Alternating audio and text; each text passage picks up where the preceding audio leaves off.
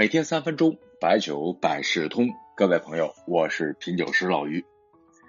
呃，今天呢，刚刚参加完一场品鉴会回来，讲了一晚上，嗓子呢现在有点沙哑，有点对不起各位啊。但是咱们坚持每天更新。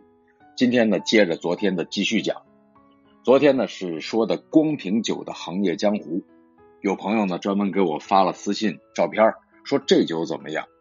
我一看，嚯，真是光瓶，一个像茅台的乳白玻璃瓶子，上面一个字都没有，就两条飘带，一条上面写着茅台镇传统佳酿，另外一条呢写的是千年文化经典传承。拜托啊，这样的酒不是光瓶酒，这是三无产品啊，是不是对光瓶有什么误解啊？行业说的光瓶酒是指的没有外包装盒，价格价位相对较低，但不是没有任何的信息。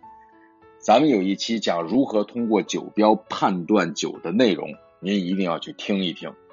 这品牌、酒精度、香型、规格、日期等等这些基本要素都没有，这酒你敢喝吗？好吧。本期呢，我说一说值得推荐的部分光瓶酒，给大家做个参考。说这光瓶啊，我更定义为大众口粮酒，就是喝起来咱老百姓没什么压力，性价比相对比较高的品种。首先呢，今天呢说一说浓香啊，毕竟浓香是国人普遍口味最均衡的、最广泛的一款香型。这第一款呢，建议是。泸州老窖的六年窖头曲，六年炉头的电商价格大概是九十元左右啊，有活动呢，基本上能控制在五十元到六十元左右。说它的原因呢，第一呢就是，毕竟是五十二度的标准度数，泸州老窖又是个大厂，还记得那句话吗？你茅台带个阵，付钱需谨慎，泸州没老窖，马上往回绕，这是一个标准啊。好歹作为大厂，品质是稳定的。第二呢，这款酒呢确实比普通的头曲啊还是要高一档的，浓香酒还是要讲究“窖”这个字儿。第三呢，入口的时候甜和入口的顺，这个呢是能感受到的。泸州老窖的特征是浓香比较温润，这个对于多数人容易适应，不刺喉。当然呢，你不能要求它的爆香尾长。那么其实呢，在尾段呢还略有一些苦味儿，但是呢，几十块钱的酒还是对得起这个价位的。第二款的浓香光瓶呢，有兴趣的朋友可以尝一尝相对小众一点的旭府大曲，一定还是要五十二度啊。旭府大曲的光瓶酒也很简单。蓝色的酒标上面还有一个优质奖的奖牌啊，有点像复古酒的感觉。这款酒啊，复叙述大区我也说说啊，当年的五十三优，八四年和八八年的品酒会都是银奖。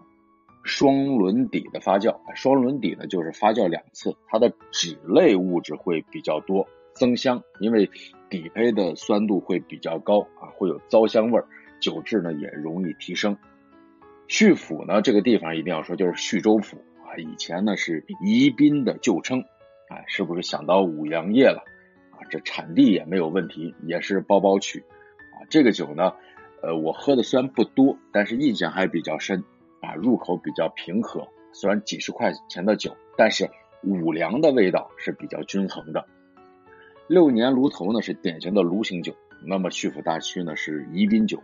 啊，我也没拿五粮春或者五粮特区做比较，因为在这个价位有交集的，都在这个白酒金三角的浓香型啊，这两款确实感觉性价比是比较高的。那除了这两款浓香呢，像双沟的君坊这几年评价也不错啊，古井的古五也可以啊，但是一定要有活动才能降到百元。另外呢，就是迎驾洞藏的六年剑南老窖。这些呢是可以放到一起品鉴的啊，撸酒的时候呢，要找电商优惠的时候，价格上还基本上比较满意。有朋友说呢，说这些浓香买回来是不是可以放一放再喝？说实话，我的感受是口粮酒这个价位没有必要长时间存放啊，浓香呢，说实话，十年以内提升的这种口感的变化不会太多啊。很多人呢，其实更多的是来自于心理的预期。如果真的要感受时间的价值，还是要在价格上再高一点啊，或者是酱香可能更好一些。说完浓香呢，咱们之后呢还会再梳理一下清香，因为清香在光瓶酒的领域啊是能喝到一些性价比高的酒的。光瓶酒其实是清香是主力啊，我们有机会再跟大家说。今天呢先说到这儿啊，最后呢还是一首酒诗做个结尾：劝君莫举杯。春风笑人来，何须不舍得？美酒一直在。